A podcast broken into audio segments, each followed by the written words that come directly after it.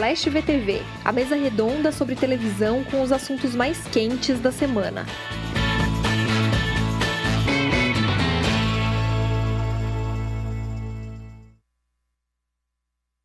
Começando ao vivo mais um Splash VTV.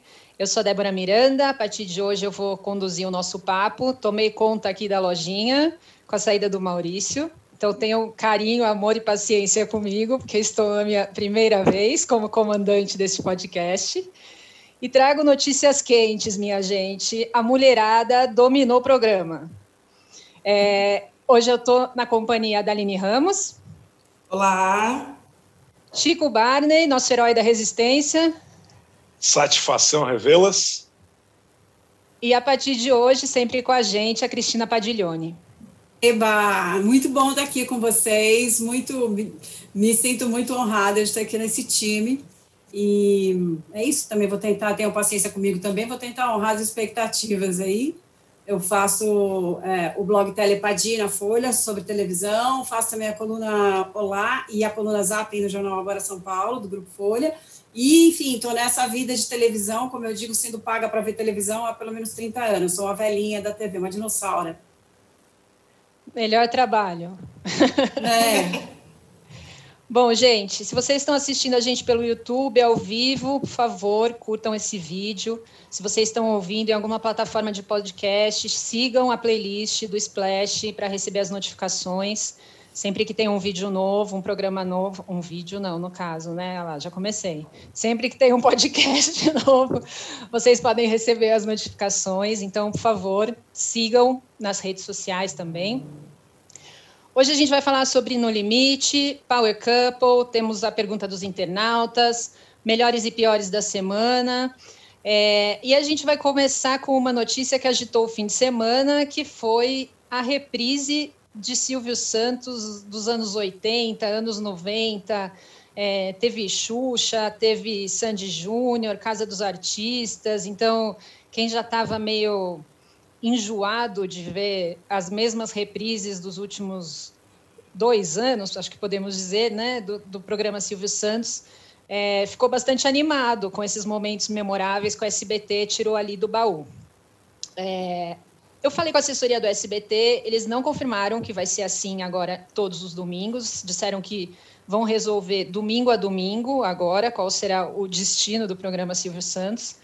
Mas nas redes sociais o pessoal amou a novidade, ficou muito animado. A gente até fez uma enquete que eu quero mostrar aqui os resultados para a gente, antes da gente começar a nossa conversa, é, que eu acho que são bastante reveladores e refletem essa animação que todo mundo ficou de ver o Silvio Santos é, mais animado nesses momentos é, históricos, né? Bom, a gente perguntou primeiro: você sabia que o SBT está reprisando seus melhores momentos? 53% das pessoas responderam eu já sabia e 47% responderam é novidade. Aparentemente, só metade das pessoas conseguiu acompanhar. Agora, sobre o SBT, você prefere a programação antiga? 79% e atual 21%. Achei bastante revelador. É, e que momento inesquecível do Silvio Santos você gostaria de rever no SBT? O que muitos internautas lembraram com a Thalia, muita gente quer rever a Thalia de novo com o Silvio Santos. É, e depois ficou com Hebe Camargo, qual é a música, e a nossa querida heroína de sempre, Silvio e Maísa. Teve muita gente que pediu também. Chico, qual foi para você a, a, emoção de assistir tudo isso? Você quer ver a Thalia também? Não, não chego a querer, mas, mas eu achei muito boa a, a novidade do, do, SBT ser essas reprises diferentes. Assim. É, é um canal que a gente meio que está acostumado com isso, né? Eu, eu, lembro que tirava do ar o Chaves, daí ficava dois meses sem o Chaves, daí a grande novidade era a volta do Chaves. É, é então, é meio cíclico isso, né? Ah, reprise do Carrossel, reprise das Chiquititas. O, o fã do SBT está sempre discutindo alguma velharia. E, e, e acho que essas reprises, por conta da pandemia, do programa Silvio Santos, a gente tinha até comentado algumas vezes aqui no podcast do quanto que estava meio. Pô, para onde é que vai, né? Como que continua reprisando um programa que, teoricamente, tem que ser minimamente diferente toda semana, tem que ter novidade. Então, acho que essa ideia de pegar as coisas mais antigas foi muito boa. É, é, é eu, eu, fazia tempo que não ligava no SPT domingo ou qualquer dia da semana e, e fiquei assistindo a saudosa participação do, do, do, elenco do Pânico no Qual é a Música, achei divertidíssimo, uma outra, um outro Brasil, uma outra realidade, é, com Mulher Samambaia, é, é, Vejo, Emílio, Emílio, Surita participando de um, de, um, de um programa de auditório, achei aquilo maravilhoso, nem lembrava mais que aquilo tinha existido. E como isso, tem mais um monte de coisa no acervo lá da SPT que com certeza vai comover, pelo menos ter uma repercussão aí na, na, na internet. Né? Padi, o que, que você achou? Eu acho que é, eu não entendo. Eu, primeiro, eu não entendi essa coisa de reprisar programas muito recentes. Não faz o menor sentido, né? Mas a Globo pegar uma novela recente e reprisar tem lá a sua lógica, porque tem muita coisa que realmente saiu fora de linha. A gente viu novela de 10 anos atrás, estava cheio de expressão e, e conceitos e coisas equivocadas. Mas no caso do SBT, é, onde o Silvio Santos não está preocupado com esse tipo de atualização de linguagem ou de, ou de é, é, piadas, né? Ele é muito ele o tempo todo, sem ele é uma figura atemporal, eles consideram aquela coisa assim que não vai se moldar de acordo com o tempo e o comportamento das pessoas. Eu não entendi essas reprises muito recentes. Eu sempre achei desde o começo que eles deviam pegar coisas do baú, literalmente, e botar no ar, assim, porque é, dá muito mais saudade. Sei lá, pega um troféu imprensa de 1990, né? A gente, de repente, vê umas figuras que a gente não via há muito tempo, brincar com essa, essa sensação que a gente tem de ver novela antiga no Viva, ver os mullets, ver as ombreiras, né? Revisitar uma época que não é mais essa. Enfim, eu nunca entendi por que, que eles não fizeram isso antes. Acho que a gente. É, comentou que pode ter alguma coisa a ver com direitos é, autorais de, principalmente de música, né, que é, é, mais protegido que direito de imagem e tal, então sempre tem algumas restrições. Mas eu acho, eu acho que eles deviam botar Gugu no ar, por exemplo, é um negócio que ia dar muito saudosismo. É, enfim, e tem coisas que realmente são atemporais. Assim, você vê, você revisitar a banheira do Gugu hoje, pode parecer uma coisa chocante, mas eu acho que fica folclórico, fica engraçado, fica entretenimento puro, né? Então não entendo por que que estavam representando coisas muito recentes mesmo. Eu até queria, Aline, deixa eu só te perguntar antes de Tudo você bem. falar, porque eu fui, tanta gente falou da Thalia, e eu fui procurar qual era eh, a participação da Thalia, né? Que tanta gente estava com saudade. E, enfim, não assisti tudo, nem sei se era a essa participação que as pessoas estavam se referindo, mas tem uma participação dela num, num, num negócio que eu nem me lembro se era um programa ou se era um quadro que chamava Em Nome do Amor. E aí o, o Silvio apresenta assim: ela é cantora, ela é atriz, ela é não sei o quê, cita todos os, né, os atributos profissionais dela, e aí ele conclui assim: mas hoje ela vai se apresentar aqui só como uma jovem bonita. E chama a Thalia. Então, enfim, aquelas coisas do Silvio, né? É, se a gente continuar vendo esse Silvio, e eu acho que lá atrás é, ele, ele tinha mais ainda desse, desse comportamento, é, você acha que a audiência vai gostar, vai se divertir, vai ter esse distanciamento histórico aí que a Paty falou, ou o pessoal capaz de cair matando no Silvio? Eu acho que, assim, quem é apaixonado pelo Silvio vai continuar apaixonado, independente se está voltando em algo polêmico, assim, né, complicado que ele disse ou não. Mas eu acho que esse, esse, esse lance de voltar né, com as, uh, quadros memoráveis e é interessante para uma nova geração que não viveu isso, mas viveu reflexo, igual a Maísa. A Maísa tem um público totalmente jovem que provavelmente ou, ou acompanhou as interações dela com Silvio quando era criança e não lembra totalmente. Enfim, tem tem essa questão, e aí mostrar, né, por que, que nós temos uma Maísa, por que, que o, as pessoas lembram tanto do SBT, por que, que certas coisas existem hoje e é, por, por que são assim. Então, acho que é interessante por esse ponto, mas talvez essa nova geração não vá ver o Silvio Santos com essa paixão que outras gerações, vai ver assim como, ah, um homem um pouco, né,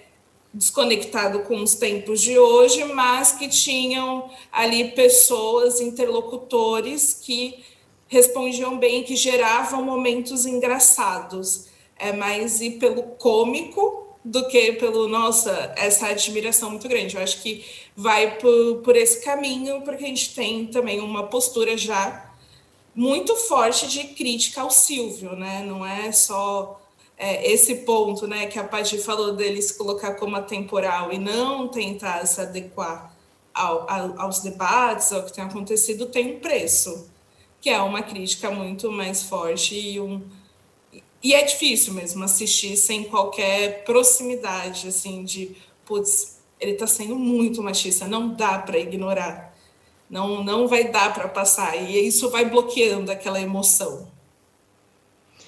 É, tem uma, uma pergunta aqui do Tiago, que até era uma coisa que eu tinha separado, já, já vou dar o spoiler aqui para o pior da semana, que foi a, a fala da Patrícia Bravanel é, no programa dela, comentando sobre o caso do Caio Castro e da Rafa Kalimann, que postaram é, o vídeo de um pastor falando que não concordava com o casamento entre pessoas do mesmo sexo, mas que respeitava e bababá, enfim.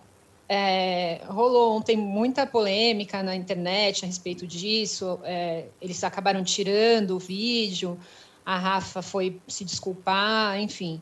E hoje de manhã, a Patrícia estava, eu acho que foi hoje, a Patrícia estava é, conversando sobre isso no programa dela e questionando se ah, as pessoas deviam mesmo cancelar as outras por causa disso. Colocou muitas questões. É, se, ela se mostrou bastante também é, preconceituosa com relação a isso, né? Quando ela foi se referir a LGBT, ela meio tirou sarro da sigla, LGBTQC, não sei o que, se eles querem é, respeito, eles têm que respeitar os outros, enfim. Acho que era importante a gente é, conversar um pouquinho sobre isso também, porque, enfim, as pessoas estão aqui perguntando, é um assunto que está quente, mas eu acho que ela falou muito da formação dela, que foi é, conservadora, que foi uma, uma formação, daí falou que era difícil conversar sobre isso com os filhos, né? enfim, acho que está na hora de as pessoas entenderem que não é uma questão de opinião, né? Não é respeite a opinião dos outros, que é uma questão de você não tem nada a ver com isso, né? A vida de cada um é a vida de cada um e cada um tem os seus relacionamentos. Mas enfim, queria que vocês também opinassem. Quem quer começar? Era o meu pior da semana também. A gente é muito alinhada, Aline. Eu já tinha separado que é, é muito é novamente aquilo. Se esse momento é, fosse passado nos anos 90, não teria o estranhamento e acho que o sentimento de revolta mesmo que as pessoas sentem assistindo do que hoje. E porque é um pouco absurdo, né? A, a Patrícia ela fala como ela fala, não, nós que somos mais velhos. Aí você questiona quantos anos a Patrícia tem, né? Assim, para ela se colocar como uma geração mais velha e que, nossa, é muito difícil me atualizar. Então, é, é, é estranho, é um discurso, na verdade, que é muito an antigo, né, que ela está ali colocando como super normal. E acho que o principal ponto é, é como ela desrespeita mesmo quando ela vai falar da sigla. Ela faz questão de falar errado, não é que é, ela acabou errando ali. É, não é que ela estava se esforçando para lembrar a sigla e errou uma letra, né? Ela faz duas vezes LGBTQCYZ, tipo, meio, né? É, é muito. É, faz questão de mostrar que ela não se importa. E volta aquele questionamento de como eu explico para os meus filhos, assim. A gente pode entrar aqui num debate muito grande, né? Não, não, exi não existe mais isso. Então, ela se colocar nesse papel de colocar já como um lado assim muito forte de como eu vou explicar para os meus filhos, é um discurso que a gente já conhece, ela vai encaixando ali como apresentadora. Foi ficando muito estranho, é, é péssimo. É... Enfim, é, é reforçar o vídeo do pastor que as pessoas estão criticando, que a, a, criticando pela Rafa e pelo Caio Castro terem publicado. É, na, na, verdade, ela só entra nesse assunto para endossar. Ela não, ela não, a explicação dela é uma defesa da, da do posicionamento do pastor, né? Da, que piora um pouco, né? A do pastor é um pouco mais leve que a dela. Eu poderia dizer que eu não sei como explicar para os meus filhos como alguém hoje tem uma atitude como a da Patrícia, entendeu? E o meu lado é diferente do dela, né? Mas é isso, assim, basicamente, se ela não, se não diz respeito a ela, como eu disse, sabe, a Débora não é, você não vai casar com um gay, você não tem que ser contra ou a favor, e nem tem, não tem nada para explicar para os filhos que não seja isso. As pessoas são livres para fazerem as suas as suas escolhas ou elas têm orientações diferentes e isso tem que ser respeitado. É, e a, a, minha posição é essa, assim, os meus filhos ah, veem uma cena dessas, é, como da Patrícia, a pergunta é como eu explico para os meus filhos que uma pessoa está na televisão falando isso? É muito ruim, muito ruim, assim, não dá para entrar num, num, assunto que era, né, e para debochar, para fazer um negócio é, fala, sabe, vai citar a sigla para fazer um deboche. Então é inaceitável. Além de tudo, ela devia saber que isso é contraproducente, contraproducente, é, contraproducente na questão comercial mesmo, né? As empresas hoje estão muito interessadas em, em encontrar um pluralismo, encontrar diversidade. Cada vez mais gente tem a sua própria tela individual. Isso tem motivado muito essa, essa, esse guia, essa orientação do consumo né, do anunciante e encontrar as pessoas, uma, uma mesma família em volta de um único televisor na sala antigamente, é, tinha um filho que de repente era gay, uma, uma filha que não era binária, enfim, as pessoas estão se encontrando nas suas telas individuais e querem se ver é, representadas ali. Quanto mais você tentar massificar isso, você caminha no sentido contrário, massificar, que eu digo assim, né, generalizar, como ela está falando, né, os meus filhos como se fosse uma coisa todo mundo tem que entender o que é a minha cabeça mediana. Não é assim, as pessoas estão numa busca pelo individual que está sendo mensurado pelo patrocinador, pelo anunciante, e isso faz mal para o próprio SBT, para a imagem dela, eu acho. Eu acho não, eu né, digo aqui como é uma análise, não é um achismo. É, e acho que essa pequena amostra aí, só desses três artistas, já também acho que dá uma noção do quanto que isso é um desafio como sociedade né? do quanto que tem gente que ainda acha que a visão do padre, do pastor lá era super progressista e, e, e tentando trazer as coisas em bons termos e, e, na verdade não é. E aí acho que tem essa importância de levantar o debate e mostrar o quanto que o caminho é outro, né?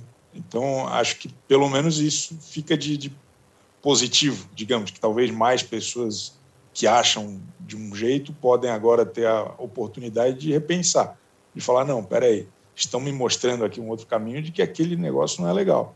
É, por pior que tenha sido a desculpa do o pedido de desculpa da Rafa Kalimann, do Caio Castro, por, por, mais tenebroso que tenha sido o posicionamento da Patrícia Pravana hoje, é, é, acho que pelo menos a discussão, algumas pessoas podem ter sido aí tocadas pelo debate e, e talvez mudem seu, seu, sua cabeça.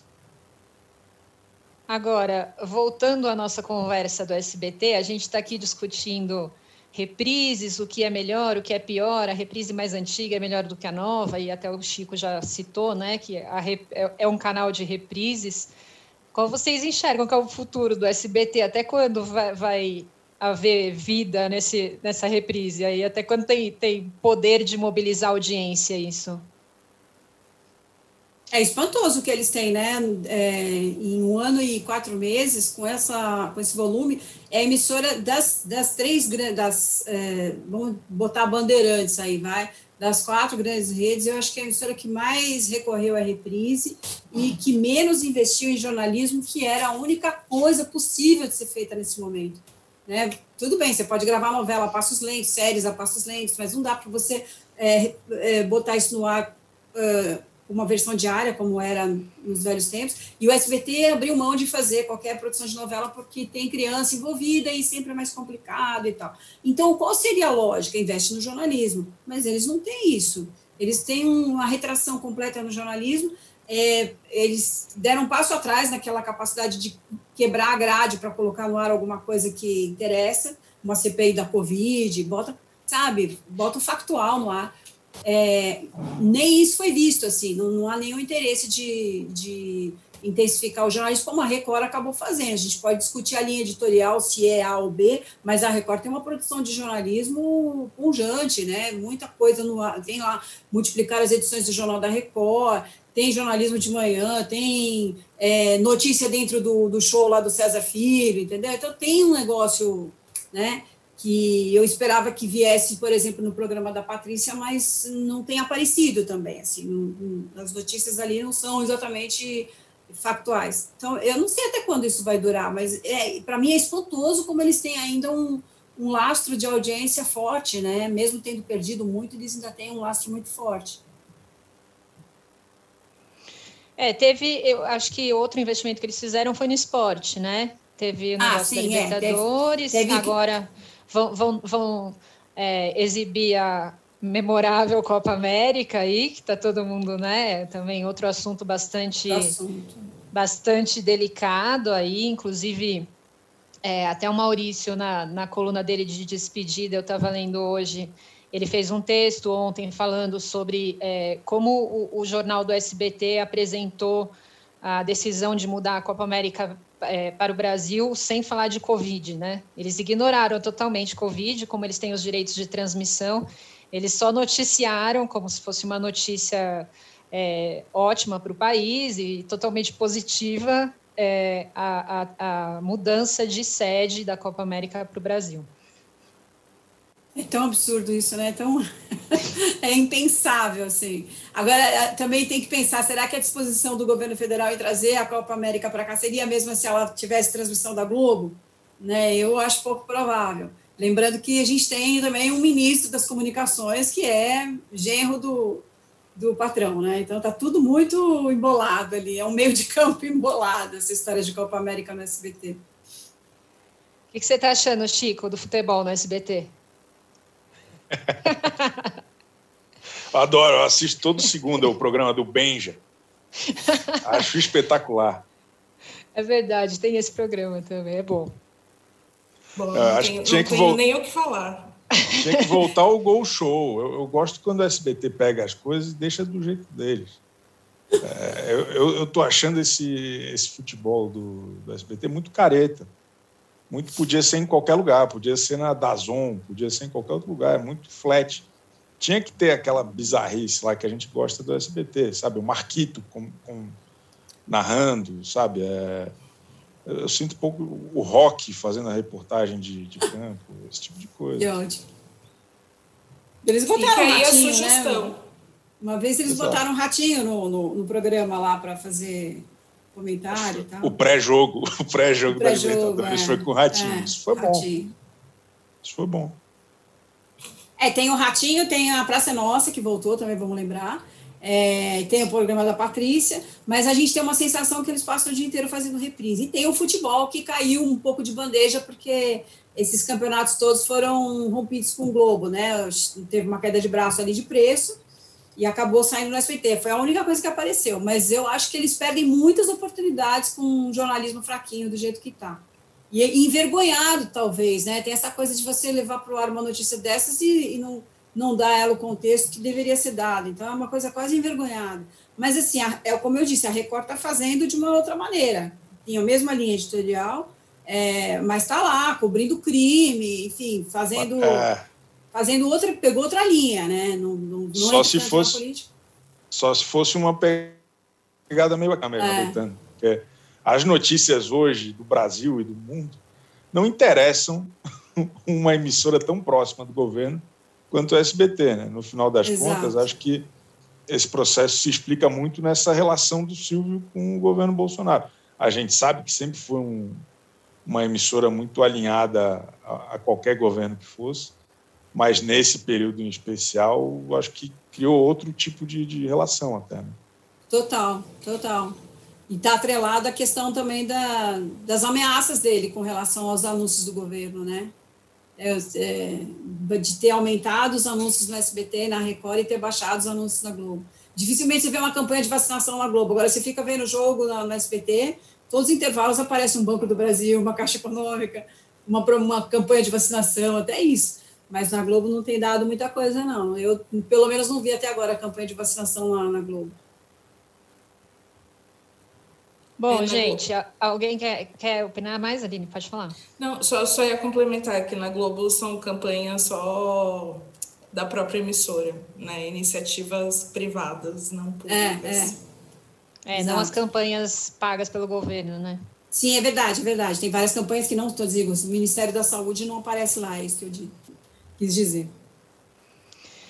Bom, gente, é, a gente tinha separado também aqui para conversar, já que o tema é reprises, né? Falar sobre as reprises das novelas da Globo, como estão indo. A Padi tinha comentado que mudou um pouco de, de visão sobre Império. Padi, o que você tem achado? Como está caminhando a novela que, é, como você mesmo já citou ali no nosso papo anterior, era ainda é a maior audiência da TV, né? É, talvez até um pouco. Tem uma parte disso que é vício, né? Que o cara tá lá todo dia e continua lá. Hábito, não, tá nem, né? não, não tem engajamento. Né? Mas eu acho que ainda tem uma audiência forte. O que, eu, o que eu pensei de Império foi que quando ela foi exibida em 2017, acho que foi isso, é, não faz tanto 15. tempo assim, é, 2015, é, ela.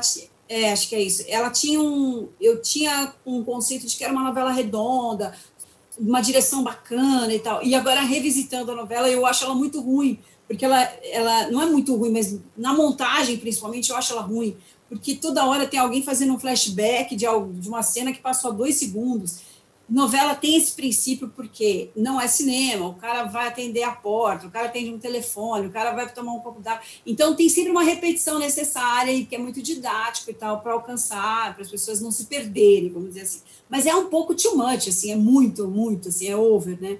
Então ela não é tão redonda como eu, como eu vi na sua versão original, comecei a encontrar mil falhas e me deparei com uma coisa que infelizmente continua sendo muito atual, que é a abordagem em relação ao personagem do Zé Maia. Ele é um gay enrustido que casou, que teve filhos, que é bem sucedido na sua, no seu ofício de promoter, tal. Ele faz cerimoniais e festas incríveis e ele é vítima de uma fofoca porque ele tem um namorado é, clandestino é, e ele é vítima de, do fofoqueiro, do, Pereira. Clandestino. Que é um, Não tem amante. É. Tem um namorado clandestino. Ah, mais simpático assim. Né? É um conceito, cara, é, é um conceito campeão esse.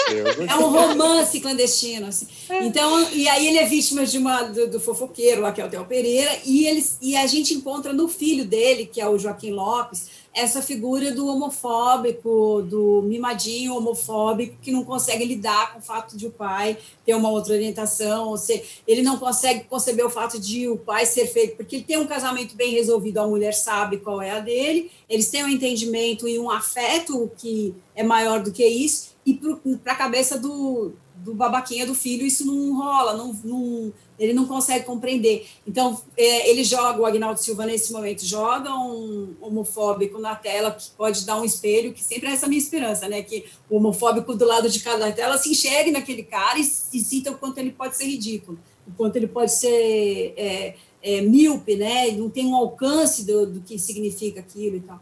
É, eu acho a abordagem muito didática, por isso muito boa, capaz de furar bolhas e tal, e ainda muito necessária. Então, a novela teve um envelhecimento um pouco em algumas coisas, em alguns aspectos, mas nessa questão do enredo continua sendo muito atual. Fora que a figura do, do Zé é, Alfredo, que é o Alexandre Nero, como comendador, aquela né, que centraliza toda a história, eu acho fascinante, acho muito legal, porque é muito.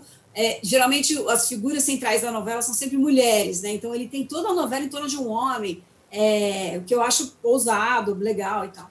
Mas eu queria destacar essa história do, da homofobia, é, que é muito bem abordada ali, que é muito eficiente, eu penso.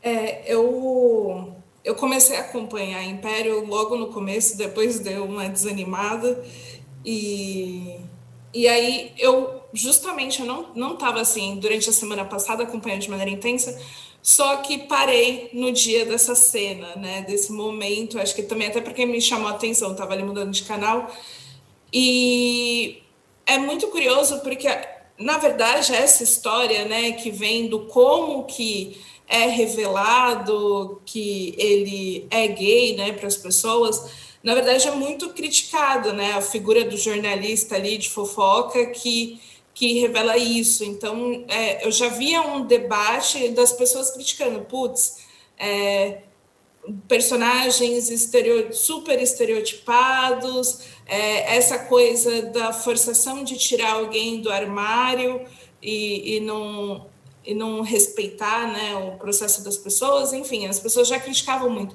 Só que a cena, de fato, quando né, todo mundo sabe que ele é gay e o filho não, não aceita, me chamou também a atenção é, não só a resposta do personagem de Zé Maier a, a isso ao filho, é, que é muito violento. Na verdade, a cena é muito violenta, assim, ela gera um desconforto muito grande. É, mas o próprio comendador, que é uma figura ali, né? A gente, ele se coloca como o homem rústico, né? Ele, ele se coloca nessa posição de chucro. No, você até pensar, ah, bom, tá ali no, na figura de um homem machista só que ele tem uma postura muito legal também. O discurso dele, eu acho que, que foi bacana e que é uma e é de certa forma até uma resposta à polêmica que veio depois com o vídeo do pastor repostado pela Rafa Kalimann e pelo Caio Castro, que é nós não temos nada a ver, não tem, eu não tenho que aprovar ou desaprovar nada. Ele faz o que ele quer. A minha relação com ele é profissional e é isso que importa. E aí isso acho que é muito forte, né? Ele fala isso para os filhos, para a família dele. E, e, isso incentiva tudo. Então acho que é essa forma, né, de construir mostra mesmo como é atual e como a gente precisa de figuras como comendador. Por incrível que pareça, que a gente tem todas as críticas ao comendador, ele se mostrou totalmente necessário nesse momento. Então, é, isso também me chamou a atenção, que eu fiquei, caramba, que, que momento nessa novela. É, mas é isso Comendador mesmo. arrasou. Arrasou. E Comendador também tem um romance clandestino, tá vendo? E ele, e ele consegue enxergar isso. Olha aí. Ô, gente, eu, eu entre as reprises, eu já tinha dito, eu, eu gosto muito do começo de Império, acho que é uma novela é, ali o começo é muito redondo, é muito aquele elenco do começo, eu acho maravilhoso também. Sim. Mas é, de, depois é uma novela que não me pega muito, assim. Mas eu amo a vida da gente. Como eu gosto de acompanhar essa novela.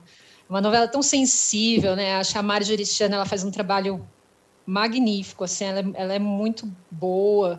É, e, e eu, eu, eu, sempre acompanho aqui no fim do dia, tal, eu fico assistindo como é sensível, né? É difícil de ter uma novela como essa, assim. Acho que é uma, é uma raridade, assim, quase na produção das telenovelas, né? Porque depois vem a da sete, que é todo aquele negócio, aventuras, atrapalhadas e tudo mais, assim. Então, acho que também é, é, é uma pérola ali no horário das seis. Eu gosto muito. Não sei se vocês acompanham também. Não, eu acho muito bem construída também. E é da Alicia Manso, né? A gente brinca que a Alicia Manso é o nosso novo Manuel Carlos, né? Porque ela sabe construir uns enredos que são um café da manhã em tempo real e que exploram um diálogo, um comportamento. Mas você vê que tem é, é muito, não tem coisa jogada fora, né? Os diálogos são muito é, bem costurados e são úteis à nossa reflexão, são úteis para a história. Então, é, e, e, é uma, e é quase que uma novela sobre o nada, né? Sobre relações humanas mesmo, né? Não tem uma trama, tal. tem uma trama, claro, mas não tem uma investigação, um suspense. O suspense está sempre nessa, em como o outro vai reagir, né? A, a, ao comportamento de pessoas diferentes e tal. É muito legal mesmo. E ela vem a próxima novela dela, a próxima novela das nove, que é a primeira delas nove. Então, estamos aguardando ansiosamente. Muito ansiosamente. Quem sabe um dia, né? Quem sabe um dia. Bom, acho que é isso. Alguém quer mais completar com alguma coisa ou podemos mudar de eu, assunto eu, agora? Eu não estou vendo nenhuma novela reprisada porque eu já tenho problema demais. Então, tá bom, então. Passar. Então, Diferente de mim, que, que, eu, que eu acabo até acompanhando topíssima, mas topíssima. por inércia mas por inércia, porque às vezes eu, não, vou assistir Gênesis. Eu... E aí tem topíssima nesse intervalo até começar Power Couple. E aí eu estou me vendo envolvida com a trama do reitor, chefe do crime. É boa essa novela. Essa novela é Caiu é na estratégia da Record, Aline. Caí. Pô, essa novela, eu, eu adoro o núcleo do Eric Johnson com a tiazinha. É o meu preferido. Sim, é, é, é ótimo. Muito bom. Então tá, gente. Bom, então vamos mudar de canal? Oi, eu sou o Edgar Piccoli e trago boas notícias. Isso, Trago Boas Notícias é um podcast original Spotify produzido pelo UOL para você se informar e relaxar. As histórias que eu conto aqui são de Ecoa, a plataforma do UOL por um mundo melhor. De segunda a sexta-feira, às seis da tarde, tem um novo episódio grátis no Spotify e no UOL. Dá também para baixar e ouvir offline, quando você quiser. Bom, eu vou agora abrir para algumas perguntas que a gente recebeu é, pelo Instagram de Splash. É, o Clebson Neves está aqui perguntando: mesmo rendendo bastante entretenimento, o que explica a falta de audiência do Power Couple? Quem explica? Chico, vai lá. Eu, eu, eu gosto é da teoria do Chico. Tem, eu, eu, ia falar que era essa, ela, essa sala de espera da, da Topíssima, mas sacanagem. é, tem, tem uma coisa que eu acho que na internet as pessoas gostam muito de chipar, de torcer por romance de sabe é, é um comportamento meio adolescente isso. Antes do BBB começar já tem gente juntando casal com não sei quem. E acho que como os casais entram todos formados uma parte importante da, da, da comoção do internauta médio ela se dissipa ela não existe. Porque pô no, a Daniela Hipólito não vai ficar com o Jonathan da nova geração infelizmente. Não vai acontecer isso porque as pessoas estão lá já com seus casais. Então, acho que isso dá uma diminuída na, na, na frequência de, de, comoção mesmo. Que as pessoas gostam de. Ah, não, é o Fiuk com a Juliette, é a Carla Dias com a. Sabe, isso, esse tipo de fricção não existe no Power Couple. E acho que por isso que ele é um, um tom abaixo na, na, na repercussão. As pessoas podiam ter romances clandestinos no Power Couple também. Né? Não, então, aí ia virar de férias com o ex, aí ia ser outro reality. Né? Não era Power Couple. É que a gente torce no Power Couple mais pelo divórcio do que pela Exato. união. A gente fica lá nisso, briga, e é, é, mais nesse sentido. Tanto que a aposta não é quem vai ficar junto, é qual casal vai se separar quando acabar o Power Couple. É, a aposta é pela treta, é isso mesmo. É isso mesmo. E, e é uma aposta que costuma ter um volume muito grande de divórcio. É histórico. É difícil, é, é um negócio traumático para o casal participar desse programa. Vamos ver, eu tenho minhas apostas aí para ano. Mas aposta para vencer ou aposta para separação? Para separar, lógico. Ah, para separar. Não, para vencer ele já fez, jamais errou. Qual é, Chico? Jamais não errou. lembro, não, não lembro. Ah, sabe, não lembra que, que foi a Mirella e o Tito? Sabe que eu não lembro. Ah. Eu não lembro, cara. Estou tentando lembrar aqui. Ai, meu Deus. Ô, gente, hoje vai ter a prova das baratas. Eu estou muito ansiosa. Vocês viram a chamada ontem? Das eu mulheres acho... num vidro cheio de barata? Eu não eu, vi, eu mas você me contou, eu já fiquei aflita aqui. Eu também. É muito bom porque o Power Couple tem dois eventos, a Record tem dois eventos anuais, que são homens tomando choque na televisão e mulheres é, recebendo chuva de baratas. Então a gente teve Nessa segunda-feira, os homens tomando choque, não teve nada assim, ainda não superou o grande momento. Eu esqueci o nome do marido da Nicole. O Nicolo. Nicolo tomando choque e gritando que esse é um dos grandes momentos do Power Couple. É. E não, não, não superou, mas temos as baratas em que é meio assustador já o vídeo da Daniela Hipólito ela, ela é, é agoniante, assim, é algo. Vai ser pesado. Eu acho que a dinâmica desse ano do choque, que era um negócio que estava todo mundo há dois anos esperando, pô, era né, principal evento da Record do ano, é, é, eu acho que ficou devendo. Porque a mecânica do, desse ano da Nicole Balls foi muito boa. Eram os caras andando de, numa bike ergométrica, e aí, se ela errava, se a esposa errava, eles tomavam um choque que vinha do, do selim, do, do banco, do, do negócio. Era, era, um negócio estranho, né? pesado. o desse ano, eu assisti a prova inteira e eu não entendi como que eles tomavam choque, como que elas tinham. Eu não entendi direito a prova, então acho que foi um pouco anticlimática, não foi tão legal quanto do outro ano. Não sei se a Aline concorda comigo. Sim, não, não foi, porque os caras ainda ficaram tentando fingir que não estavam tomando choque para não assustar as esposas. Então eles ficavam lá só assim. E, era, era, era máximo, assim. Então, é, foi. Acho que foi ruim nesse sentido, porque parecia que era um choque contínuo. Essa era a impressão. Exato. Eu fiquei um choque... pensando muito isso mesmo, que eles ficavam. Uh, tipo, não, amor, você tá indo super bem. E a mulher lá atrás com o balde, nunca chegando. E o marido, tipo, ah, não, você tá indo super bem. Eu imagino que vai ser totalmente diferente hoje no das baratas, né? De, tipo, a, a, a, a, reação das mulheres para com os homens que não estiverem indo bem na prova, acho que vai ser bem menos tolerante. É, a, a Daniela, ela fica assim, vai amor, eu tô passando mal, por favor. Ai, gente, melhor Enfim, é, é to tortura, é isso. Record é, é, choque, barata, a gente torcer para divórcio. É, eu tô gostando é das tretas também, vocês estão gostando? Ontem eu achei maravilhoso. Ai, gente, eu não lembro o nome de todo mundo ainda.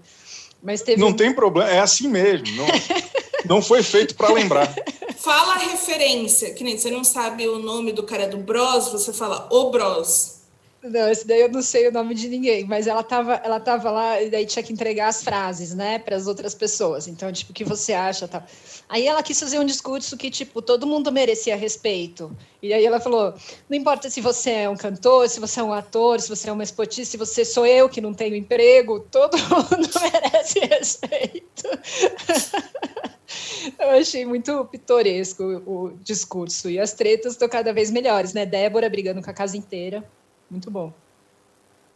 Será que não é isso que está faltando no. Não, pode falar, fala. Não, só é que no caso, quem falou do Todo Mundo Merece Respeito foi a Bros, que é a esposa do ah, Bros. Bros. Tá. Todos codinomes. Não, eu ia falar, será que é por isso que o No Limite está tão sem graça que faltam tretas? Porque olho de cabra perto de barata virou um negócio fácil, né? Não sei, de repente falta um pouco de picardia ali. Já que a Padi puxou esse assunto, vou lançar aqui. E no limite, já podemos dizer que flopou? Para mim já nasceu flopado, assim, eu não entendi por que, que voltou. Mas a gente estava muito naquela adrenalina diária, né, de Big Brother e tal. É, o programa, eu estava lembrando que em 2000, o programa, o SBT exibiu A Casa dos Artistas e a Globo no Limite. Você já sabia que o, o reality de confinamento, e com aquele elenco especialmente, era muito mais interessante. Aliás, teve Casa dos Artistas também nos revivals do Silvio Domingo, né? É, acho que a gente podia reprisar inteira a Casa dos Artistas. Se a gente rever o Alexandre Frota daquele jeito, deve ser maravilhoso. Ele Mas fugiu da casa, você lembra, Padi? Teve uma altura do é, jogo teve, que ele fugiu ele saiu, da é. casa, é, depois ele voltou. A casa dos artistas, e era do lado da casa do Silvio Santos, não era um cenário no SBT, né? E tudo isso, a história daquela casa dos artistas é toda sensacional. Mas já fugi do, do tema, e é só porque, para lembrar que na época o No Limite já era uma coisa muito mais arrefecida, menos. Era outra vibe e tal, tudo bem, não tem a mesma. Mas é, acho que realmente André Marques não, não animou, não entusiasmou, não não foi um animador, ele tinha que ser um animador ali de auditório fora de auditório, né? E não rolou isso também. É, e a gente vem também dessa pegada do muito quente do BBB, que foi muito boa essa edição. Então, para mim já começou, eu não entendi por que, que voltou mesmo. Assim, eu tinha algumas teorias do tipo: tem anunciante interessado, ou a pandemia nos impede de fazer outras coisas, vamos fazer um programa é, no meio da. Né, no, fazer um programa ao ar livre, fora disso, não sei, mas eu acho que ali também não é uma coisa muito fácil de controlar, diferente de você controlar uma casa de confinados e um, um grupo de pessoas que está se movimentando, mesmo que sem contato né, com o mundo urbano, está tá se movimentando ali por alguns lugares que não são do seu controle. não entendi, não entendi até hoje por que, que voltou e acho que flopou, sim, para mim não, não me anima em nada. Aline, eu sei que quer dar uma chance ainda, né, Aline? Ah, eu, eu, eu sempre dou muita chance, né? Como as pessoas podem ver, né? Eu assisto Topíssima, Gênesis, enfim, Império, mas é, eu acho que tem uma novidade que vai fazer com que o sentimento das pessoas assistindo No Limite mude, que são as formações dos casais. Porque a gente já tem as, os participantes fora do programa, várias fofocas de casais formados, possíveis ou não, Viegas confirmando e aparentemente, sim, muito apaixonado por Elana, vai ser interessante acompanhar esse desenvolvimento, como no meio daquele caos das pessoas sem tomarem banho, sem desodorante, com insolação, elas se apaixonaram. É, acho que é uma nova motivação para assistir o No Limite, mas a produção por si só, né, realmente é o a, quem que falou aqui, teve alguém que comentou, a, a Caro, Carolina S comentou no nosso chat que o Power Couple está mais no limite do que o próprio No Limite. Então, vamos agora focar nos casais ao assistir o No Limite. Para mim, essa é a nova linha. E você, Chico? É, é, sem graça mesmo, né? Sempre foi. E, e, acho que tudo bem também. É uma horinha ali, passa rápido. Daí depois a gente escreve alguma coisa a respeito. Eu, eu, eu, acho que a gente ficou com uma expectativa um pouco diferente por causa do elenco. Né? Pô, é ex-BBB, que legal. Pô, como que vai ser isso? Porque eu, eu sinto que o BBB evoluiu muito como nas dinâmicas de produção. Sim. Ele estava num período chatinho e aí deram, faz uns dois, acho principalmente essas duas últimas edições, toda semana tinha alguma coisa diferente. O que eu sinto é que o, o, a produção do No Limite não repetiu isso.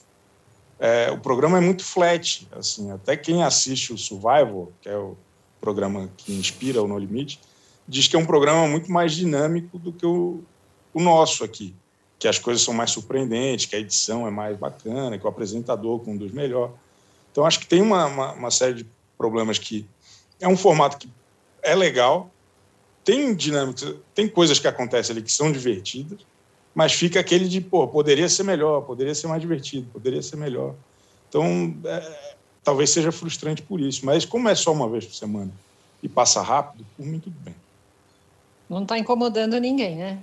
Não está incomodando. É um dia menos de Power Couple na minha agenda aqui de, de compromisso. Tá Ou seja, o que é péssimo, né? Por... Porque ah. assim é, é Hoje... muita tensão aquele programa. Às vezes eu fico meio nervoso. Prefiro ver, ver os trechos no Twitter. Porque hoje tem a prova das baratas e no limite. Então, vai ser difícil se dividir, assim, tomar essa decisão. Qual dos dois você vai assistir? Verdade. Semana que vem repercutiremos. É, vou só aqui, antes da gente ir para os melhores e piores, fazer a pergunta do Bom, tá. O, o, o arroba dele é dante.henrique. Deu a louca na Band ou eles sabem o que estão fazendo? Pergunta ele. Colocou entre parênteses, Faustão, humor com fala bela. Quem quer, quem quer opinar se deu a louca na Band? Ah, o Faustão na Band não é a louca, é um presente, né? Porque Exato. Bandeirantes entregou ele para a Globo há 32 anos com um valor X e está sendo, está voltando com valor 30 mil X, né? Então ele tem um, ele tem um, um ele, é, uma grife aí que é, eu acho que acaba dando para a Band também um credenciamento para conseguir atrair outras pessoas bacanas. O, o, a questão da Band sempre tem gente muito interessante na pensando e fazendo a Bandeirantes no histórico todo. Mas é, a gente brinca que tem um sapo com a boca amarrada plantado no jardim, porque as coisas não andam, não, como deveriam andar, pelos profissionais que tem lá, pelas ideias que eles plantam. O tempo todo, acho que eles têm projetos muito legais. Assim. Essa história do Fala Bela, é, pelo que a gente soube, era uma, é, uma sitcom é, que pode ser encaixada aí num horário, eles, né, o que não falta na Band é espaço na programação para colocar alguma coisa interessante, porque tudo, tudo flutuante ali. No ano passado, eu lembro que o Ronifon saiu da Gazeta, eles também cogitaram levar o Ronifon para lá, não levaram, aí contrataram a Mariana Godoy, não conseguiram realizar nada de interessante com ela, ela fazia um programa na Rede TV de entrevistas que era bem legal, era bem produtivo. Eles nem isso conseguiram fazer com ela lá, porque aí teve pandemia, blá, blá, blá. Então, eles são.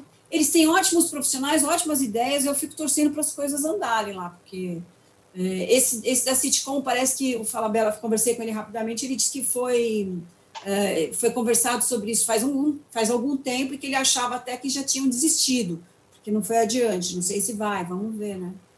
Mas era um é, revival sensação... de baixo. A sensação que eu tenho é que eles são um pouco afobados, assim, para querer resultado, né, dos programas que eles lançam, assim, porque eu tenho a mesma sensação que você. Sempre eles contratam pessoas que são muito legais, com projetos que são muito legais. Quando eles anunciam, a gente fica super empolgado. Não, nossa, que programa legal, que boa ideia.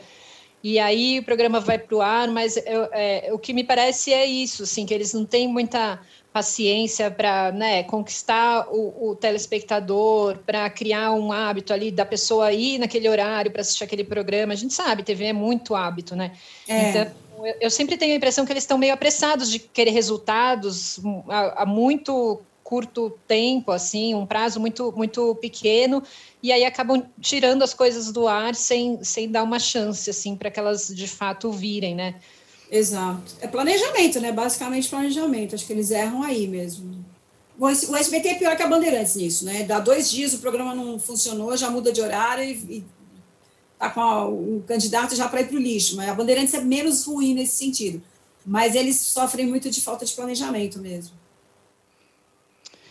Bom, acho que é isso. Nosso tempo também já está quase acabando. Vamos para o melhores e piores da semana, então. É, melhores, começamos com a Aline. Bom, acho que o melhor foi a Natuza Neri, que a situação dela no estúdio I, que ela confrontou né, a questão do machismo e falou sobre o machismo dos senadores da CPI, que, enfim, quando ele estava interrompendo ou quando o Marcos Rogério estava interrompendo ela, ela sugeriu que ele estava fazendo isso por ela ser mulher e que ele não iria fazer com ela o que ele faz com as senadoras na CPI. É, acho que isso é um pouco fora do padrão do que a gente vê né, nesses programas, na, na questão da entrevista, mas que ninguém, ele não precisa falar que é por ela ser mulher que ele está fazendo isso, mas a gente sabe que é. Então, acho que foi interessante ela quebrar é, isso e foi muito corajoso. Então, acho que algo legal a ser registrado. Gente, o Ricardo está aqui perguntando: ah, não vai ter vinheta? Sacanagem. Eu peço desculpas, eu já disse meu primeiro dia, atropelei a vinheta. Quer soltar a vinheta? Aê! Desculpa, pessoal, prometo ser melhor na, na semana que vem. Tipo... Ricardo. É... O que, que, eu ia falar mesmo? Ah, é, Seu melhor da semana. Sugerir uma série da HBO, Mare of Easttown, da Kate Winslet. Espetacular, havia sete episódios essa semana, acabou domingo agora. Muito bom. Quem não viu, por favor, assista, porque é, é coisa fina. É, é uma série uma policial, numa cidadezinha pequena, todo mundo se conhece, crimes acontecem, a mãe dela é muito engraçada. Eu recomendo assistir. Li bastante no Twitter sobre essa série, ainda, ainda não vi, mas. Vai, eu eu vai, fui influenciada. Eu fui influenciada pelo Chico, agora não tenho mais vida. Eu, eu, fico todo dia tipo assistindo e tem um gancho muito incrível de um episódio para o outro. Então eu até criei uma estratégia que eu paro de ver no meio do episódio Senão eu, não, eu nunca paro de emendar um no outro. É um horror. Um horror, assim, no bom sentido, obviamente, que é, é bom. Padi, seu melhor da semana. Ah, eu vou ser meio redundante aqui, que eu também estou começando agora, também vou fazer essa. também dessa desculpinha. Estou acostumada a selecionar, preciso fazer isso agora. Mas eu, mas eu a coisa que me, me, me surpreendeu mais, essa história do SBT que abriu o nosso papo aqui, as reprises de coisas antigas é, foi como tudo no SBT, uma decisão de sexta-feira, para que, que era para o domingo, né? Foi anunciada na sexta para entrar no domingo.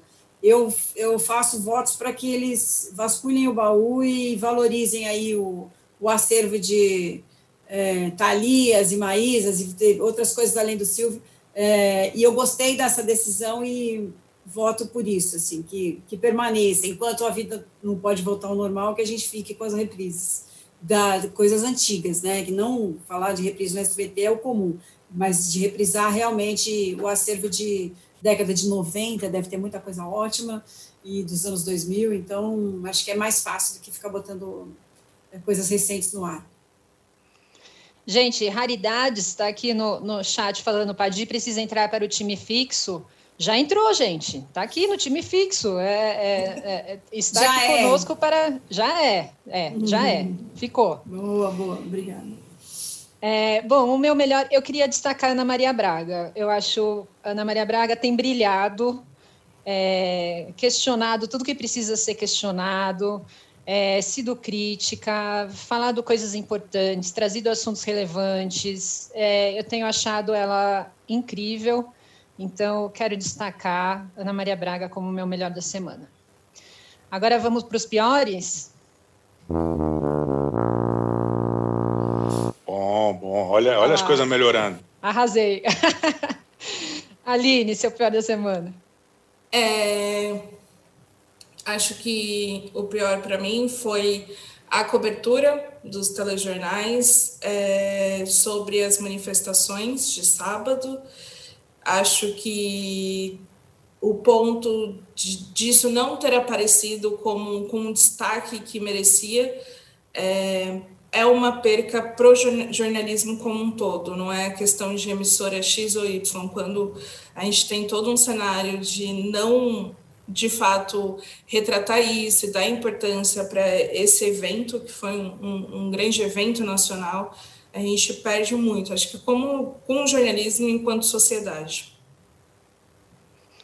Chico, eu, eu, voto com a relatora, mas queria colocar mais duas questões aqui. O final do canal Loading, que, é, que foi, acho que, pede-se um espaço que poderia ter sido interessante, não, não, chegou a ser muito, mas que poderia ter crescido de alguma forma.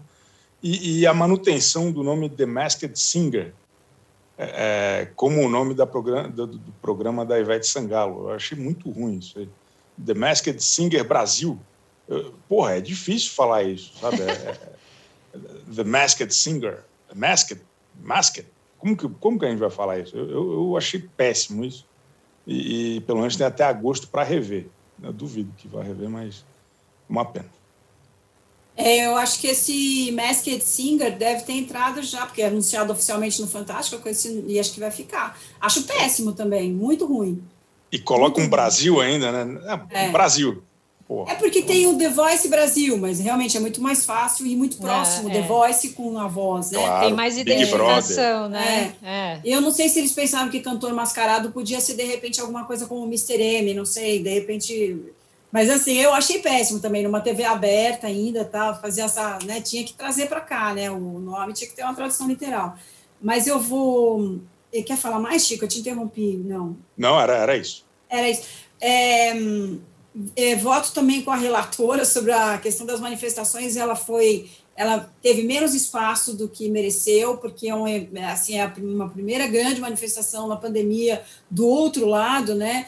Tenho a impressão que as manifestações do lado pró-Bolsonaro, com o nosso espanto e as nossas críticas, e aí eu falo com relação às críticas mesmo dos telejornais, teve mais espaço do que essa que tinha mais gente e que foi e que foi a primeira, não é? A outra até parece que todo fim de semana, essa daqui foi a primeira.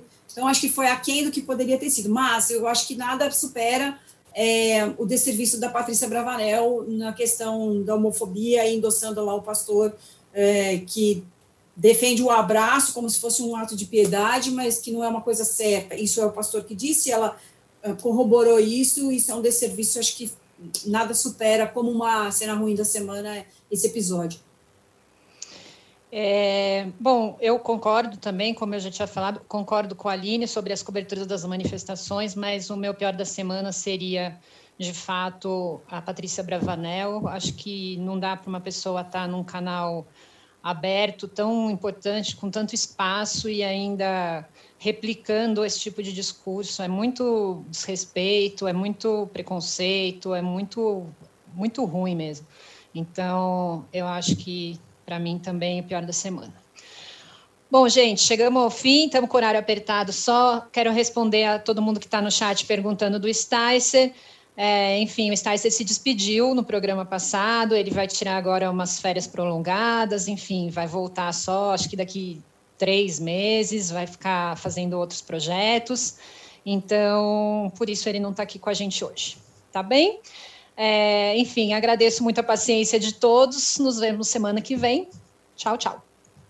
Valeu. Tchauzinho. Splash VTV é transmitido ao vivo às terças-feiras, à uma da tarde. Produção de Laura Capanema e Lígia Nogueira. Distribuição de conteúdo de Bruna Brasil e Sara Oliveira. Operação de ao vivo de Paulo Camilo. Artes de Daniel Neri, Pedro Souza e Santiago Lopes. Coordenação de operações de Danilo Esperandio e Fabrício Venâncio. Coordenação do podcast de Juliana Carpanese e Mariana Soldi. O projeto também conta com Antônio Morel, gerente geral de Move, e Murilo Garavello, diretor de conteúdo UOL.